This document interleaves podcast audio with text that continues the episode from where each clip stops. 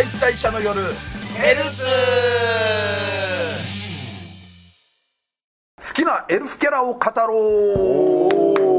う。はいということでですね、まあ、やっぱりこの近年えーエルフというキャラがですね、割とあのピックアップされる作品がちょっとここ何クールか多かったかなみたいな印象もあったので、ちょっとエルフキャラというのをですねそれぞれ掘り下げたいなと思ってこんなテーマにしてみました、はい。はいじゃあ早速行ってみましょうか。はい。松崎さんから。はい。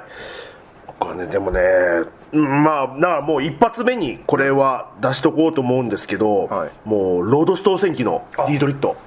これ僕もチョイスの中にありましたね。あのーいつしか知ってたというか、いつの間にか知ってたしあの見た目を、多分ちゃん。と見たのは僕は、えっと、テレビアニメで「はいはいロードストー戦記英雄騎士伝」かあれ何年だっけ？割とでも僕が多分中学生ぐらいの頃なんで。90年代ですか。90年代後半だと思います、はい。だからあれで見てあなんかすごくかっこいい女の人だみたいな感じの印象が強くあって、であのあのとんがった耳と、はいはいはい。あの強い能力と、うん。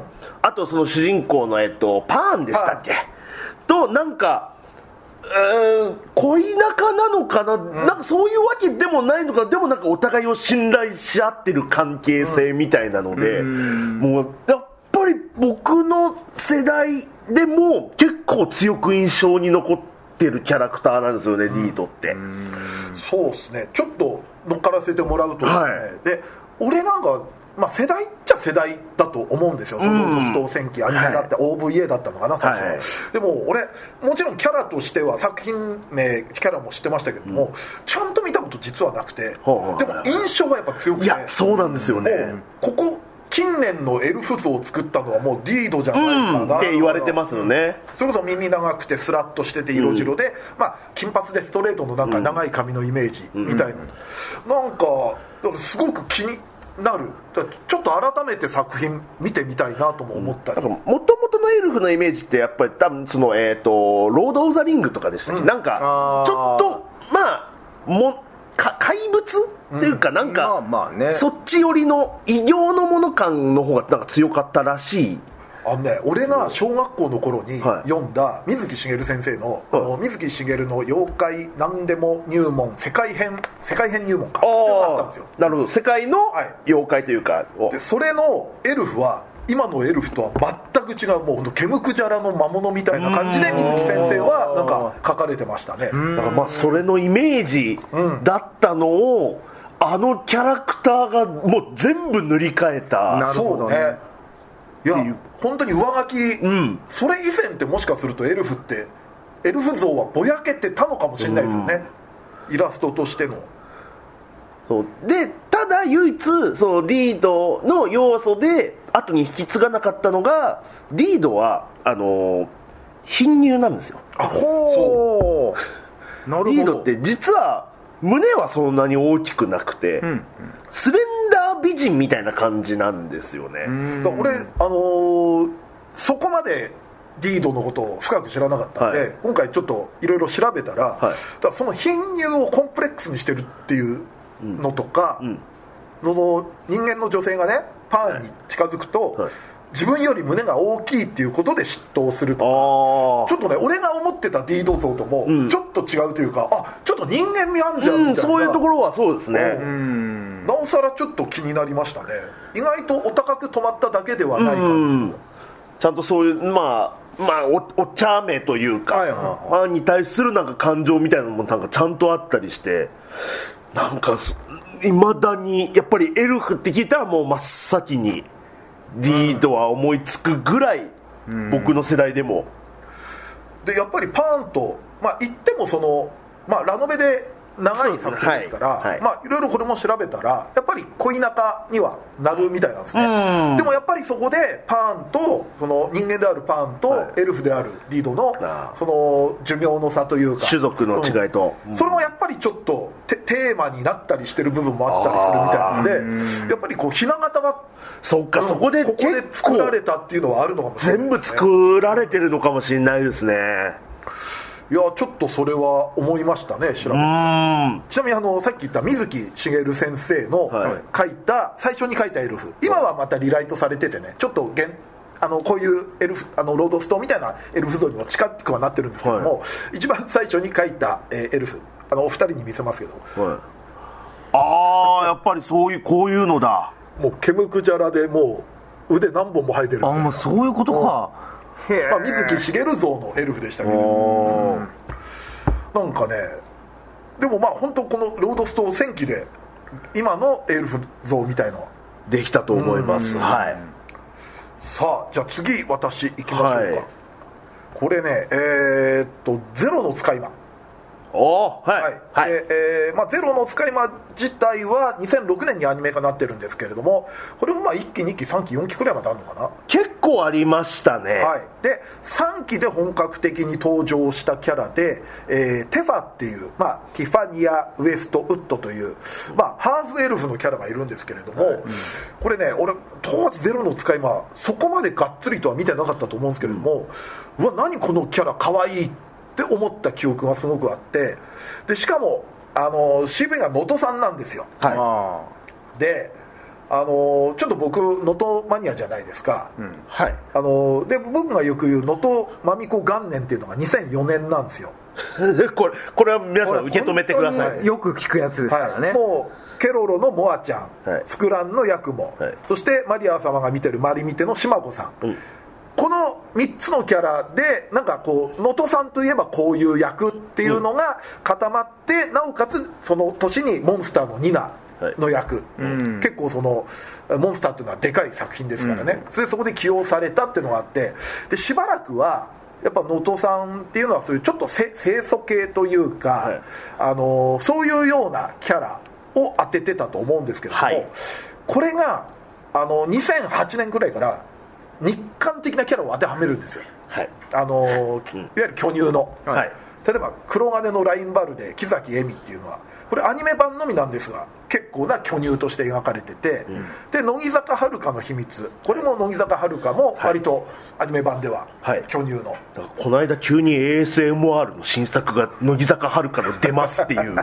令和に？って思って。俺もうマジですびっくりしたあの乃木坂遥香です、はでその2008年にこのティファテファっていう役をやってでこっから割と能登さんもそういう日韓的なキャラをやるようになった。その中でのちょっと何ていうんですかね。ザまあエロキャラと言ってしまうとちょっと語弊があるかもしれないですけれども、はい。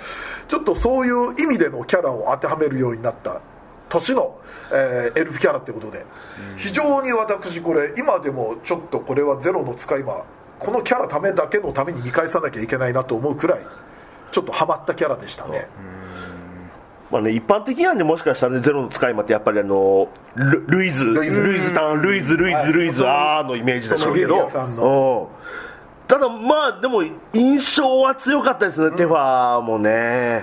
だから意外とゼロの使い魔の中では、まあ、ルイズとあともう一人、えー、と人気キャラタバサ。タバサはい。が割とその当時の男性オタクの心を射止めてたんで、はい。ちょっと遅れを取ってるかな感はあったんですけれどもいや今改めて見てもこのキャラ可愛いですよっていうちょっと掘り下げてみたいキャラですね。なるほど。はい。ゼロの使い魔のテファ。はい。あ能登学も久々に聞きました。確かに。能登学。はい。定期的にやっぱ能登さんの話は聞いとかない 能登さんの話でしたけどね。さあドイツーさん。僕ねでもパッと浮かんだのは異世界おじさんのエルフさんかな。これはだってもう当時から言ってましたもんね。そうですね。やっぱかっこいいっていうのもあるし、うん。そうだな弓じゃねえんだっていうところもいいですねあああそうか、魔法剣ですからね、結構武器もこの。あでもあの作品のヒロインって言ったらあの人って感じしない？まあそうです。そうです。ヒロイン的可愛さというか、はい、一番男性人気強いんじゃないかなやっぱ。そうでしょう、やっぱまあ一番正統派っぽいというか、うん。報われないとこも可愛いし、うん。そんな食われないからな、でもふとした瞬間にドキッとしちゃうあの、ちょろさと、はいはいはい。ツンデレエルフさん。だからあのスイっていう名前をね、おじさんからつけられて、はいだから他の人の前では呼ぶなみたいな感じのをやってるのも、やっぱ可愛いですよね。おじさんがもうちょっと鈍感じゃなければな、まあね鈍感というかもうこじらせすぎててよく分かんなくなっちゃってんだよなもうだってあの現代の方で、なんかあの罰かなんかでおじさんがあのツンデレエルフさんの格好になってあーはいはい。変身して YouTube 撮らされるみたいな。あれで全然可愛かったですもん。ね可愛かった。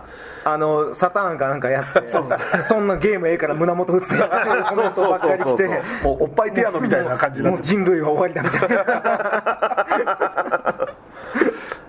あのそうだから現代のパーカーとかを着ているあのエルフさんがいいっていうのがちょっとあるんですよね。そうそう。あれギャップですよね。うん。ああそいいうんだよなあれ藤エルフには現代の格好させたい、うん。そうですね。はい、うん。それはいい。ほど。はい。じゃあもう一巡いきますか。はい、はい。ああどうしよっかな。えっと作品内で一番好きなキャラっていうわけでもないんですけど、無職先生のスリフィあうーんやっぱりそのぼ僕子というか、あうんうん。さあの感じ。最終的に女だったよね。そうです。女女ね。はい。またちょっとすいません。一瞬ちょっと僕の方で、はい。あの性別バグが、はいごめんなさいちょっと。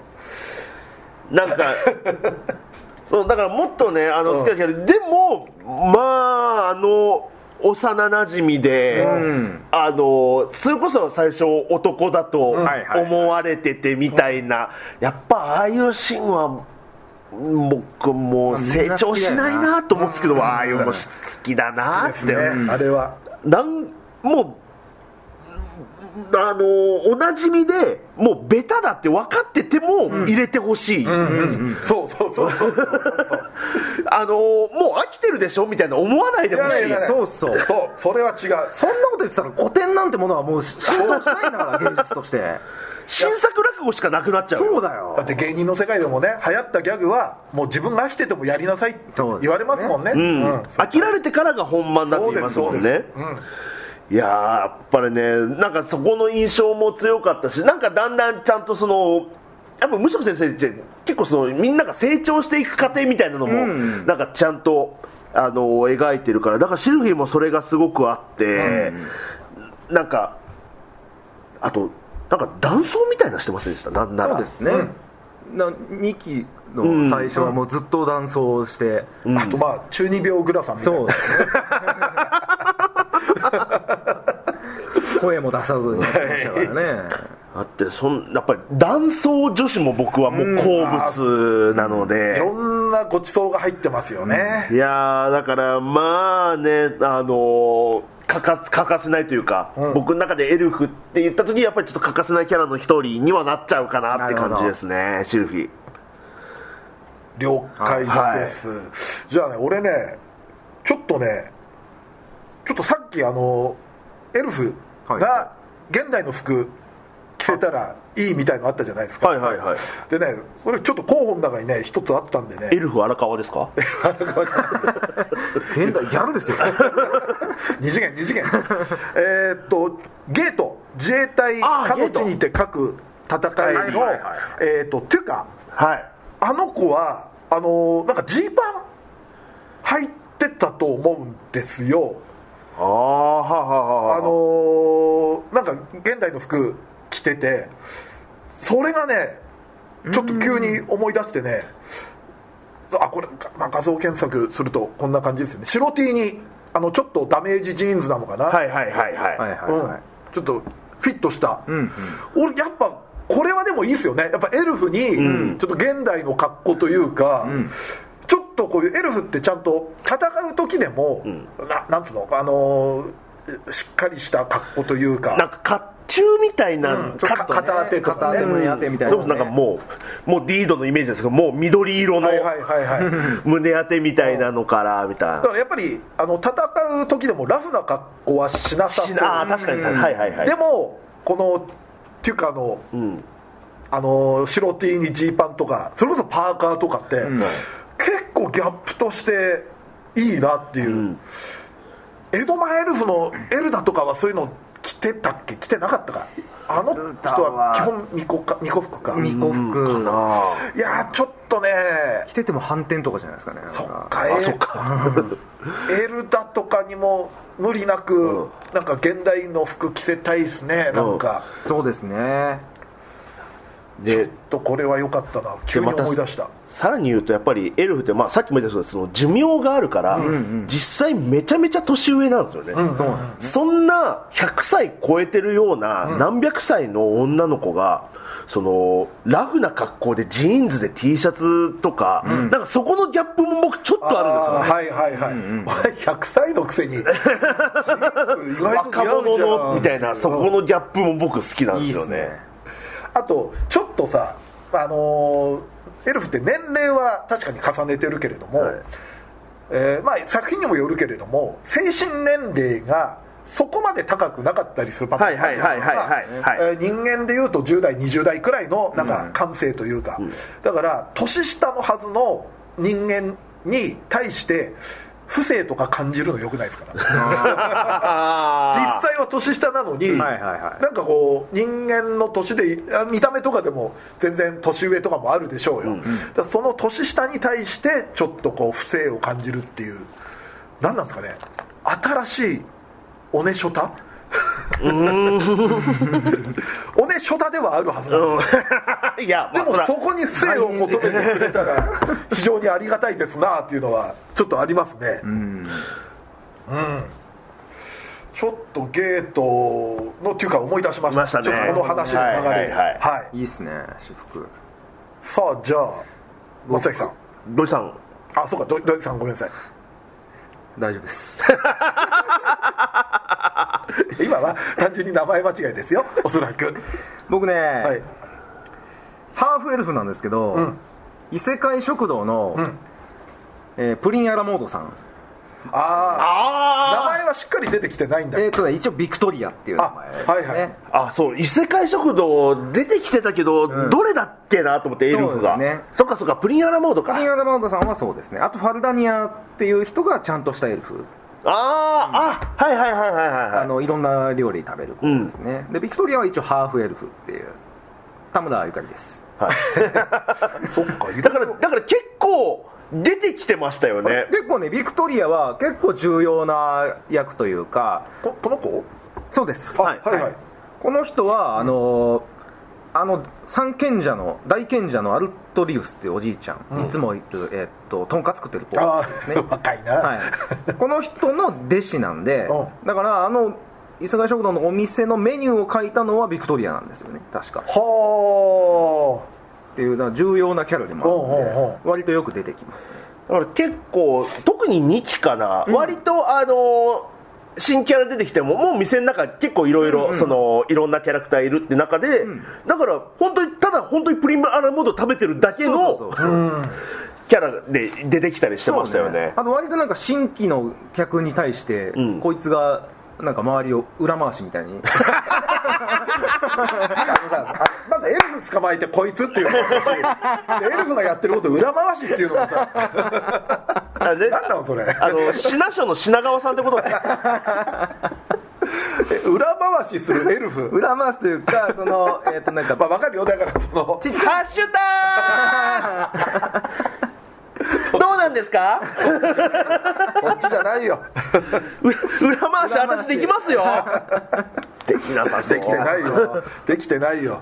なんかあのちっちゃい妖精みたいな、があの入ってきた時にあのメニューを教えてあげたりとかね、うんそうねちゃんと。それを裏回してる 常連さんがね新規のお客さんに対してこうちょっとこうエスコートという裏話 っていうかそこまで言ったら表回しいやーなるほどね、はいでもやっぱエルフのキャラいっぱい多いしね、今後もちょっと増えてくるんじゃないかなっていうのは。まあね言っちゃったらねその江戸前エルフもそうだからそうだし。多分3人ともちょっと近年のは外したような気がするとかまあフリーレン。フリーフリーレン。ですからだからメインになりすぎてるやつはちょっと外した感もありますけど。まあ、今期だとダンジョン飯のマルシルもそうでしょ。ああそっか、うん。でもまあ本当この辺だってもっと喋れるキャラだから、ね、そうですよ、エミまあね。エミリアタンとか。ああエミリアああと改めて考えたらプリンセスコネクトプリコネのコッコロちゃんもエルフでした。あエルフでしたっけ？そうか。ちょっとねそのイメージ薄かったんですけど、うん。いざ調べてみたらあコッコロちゃんエルフだったんだそうかそうかあうん。だから銀髪系となんか金髪系いるようなああなんかちょっといますね。あと僕は単純にオリジナルのエロ同人誌でエルフをいっぱい見てるので そのその話はしないように気をつけました あーでもエルフと昔だと、はい。ちょっとエルフと妖精のイメージがごっちゃになってた時期があるのかなんかちっちゃく描かれてる時もあったような気するな。なんかある漫画では。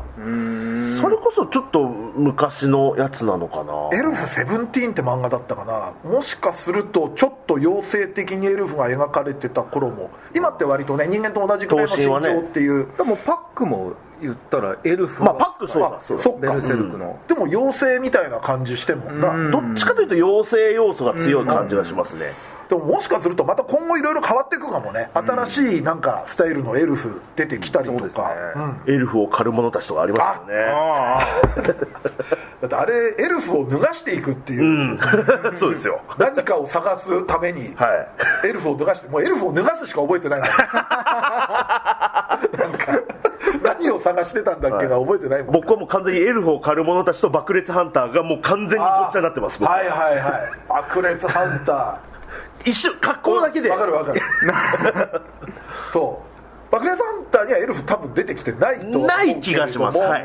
まああの辺のちょっとごっちゃになっちゃうかもね。はい。そうですね。はい、ということでですね、はい。まあ、今回は、えーっとまあ、好きなエルフキャラを語ろうということでいろいろ語ってみました、はい。ちょっとまたね新しいエルフキャラが出てきたらまたいろいろ語りたいテーマではありますんで、えー皆さんもえー好きなエルフキャラがいたらちょっとつぶやいてみたりするのもいいんじゃないでしょうか。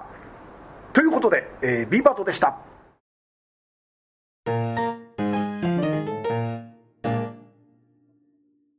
はい、エンディングです。いでは、えっ、と、まあ、X なり、えーメールフォームなりの感想を読んでいきます。えーこちらメールフォーム、あ、こちら X ですね。えーピピピの音は異世界から誰かが転生してきたのかもしれないと。あの あのー某所のスタジオ、はいはいはいはい大きい声出すと、ピピピってなる。100デシベルを超えるとねあれそこそこ超えちゃうよな。あ超えますよねあんな超えるでもそしたらもしかしたら土井さんちのご飯が炊けた音だと思ったら誰かが転生してきてたかもしれませんよね。転生よ。ということで。じゃあこちらも、えー X ですね、えー三平さんのお引っ越し w i f i チェックを兼ねたお年玉的特別配信開始、えー松崎さんの最新のコミケ事情、ドイチューさんの「ランマ最終回」と UFO 惨敗話、えー三平さんのエマ話など三者三様のお正月話がめっちゃ楽しかった。えーなお私は箱根駅伝で母校を応援しつつ魔法嫁かっこ魔法使いの嫁の単行本を爆読してましたと、いい正月だ。ね。うんでも正月の話したらもう三者三様で面白かったな本当。そうですね。かかぶりがないというか、はい。まあ今後もねちょっとそういうのも話していきたいフリートークだね。はい。いいと思います。さあ、えー、とこちらメールフォームからいただきました映画「カラオケ行こう」見てきました。ああはい。はい、女の園の星の和山山先生の作品のえー実写化ですと、えー教授の気持ち悪さとかっこよさが絶妙なバランスで一番不安だった里見君の役者も見事にはまってて感動しました、はい。えー原作未読未読の人はそのまま映画館へ、えー既読の方は X の紅の使い方が原作以上に素晴らしいのでぜひ見てほしいですと。はい和山先生の漫画面白いですからね。あとフファミレス行こうか。ああもうありますよねはい。ちょっとこれね原作知らなかったんですけど映画はねあのチャンス大城が出てるんですよ。へはい。で大え城のなんか告知とかで見てて単純に映画としてあなんか面白そうだなっていうんで見に行こうと思ってたんで、ちょっとこれはタイミング合えば見に行きたいと思います、ん。さあそしてこちらはアニメ実況の X での感想ですねえー機動戦艦なでしこザ・プリンス・オブ・ダークネスのアニメ実況、えー映画館で見た時はコックを目指していたアキトの味覚が失われた設定に対してなんて残酷なことをするんだとショックを受けた記憶がありますと、で、えー当時は仲間由紀恵さんの知識が皆無だったので今見ると趣深いものがありますねとまあ確かにあの頃中山由紀恵さんは有名ではなかったですから。そうですねまあ、声優畑の仕事ちょこちょこしててでもまあアイドル、うん女優というよりはアイドル。の方が強かった気もするな。だってまあちょいちょい俺言ってますけど「あのえー、とホーンテッドジャンクション」ってアニメではヒロインやられてましたからね。そうです場合によってはずっとこっち側にいた可能性もある人かなと、うんそっか。うん。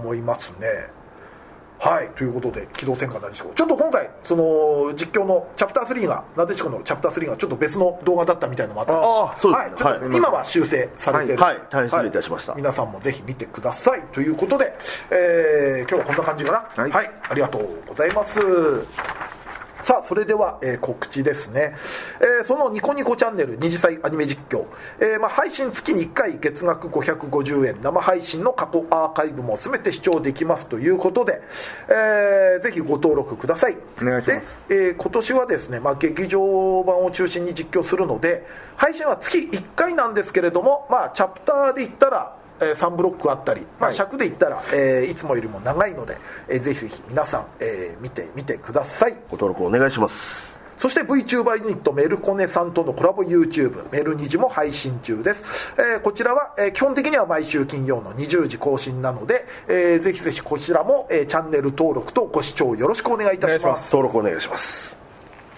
はいえー、とまだ俺か、えー このはい。このラジオは X での感想とよ読みますか？大丈夫です。はい。えーこのラジオは X での感想と宣伝を求めております。ラジオを応援したいなと思われましたら番組を聞いたの感想オタク話など何でもつぶやいてください。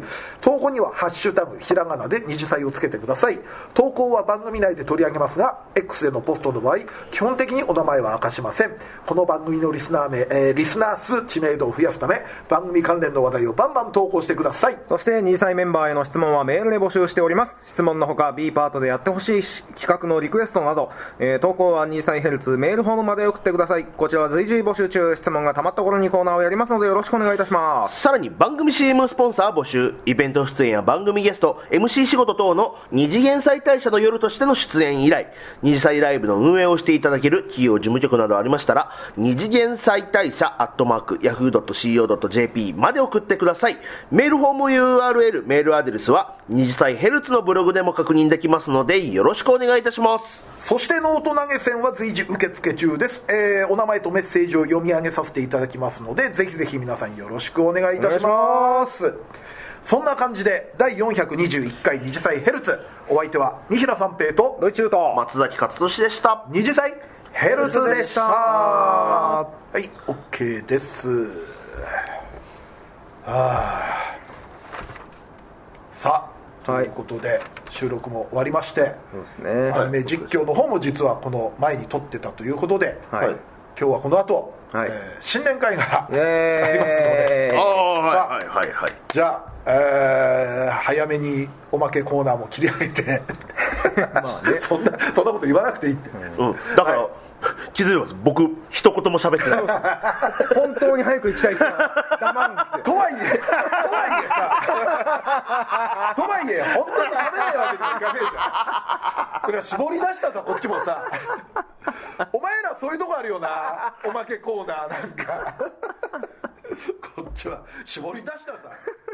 まあそんなね、えー楽しい新年会これから行ってきます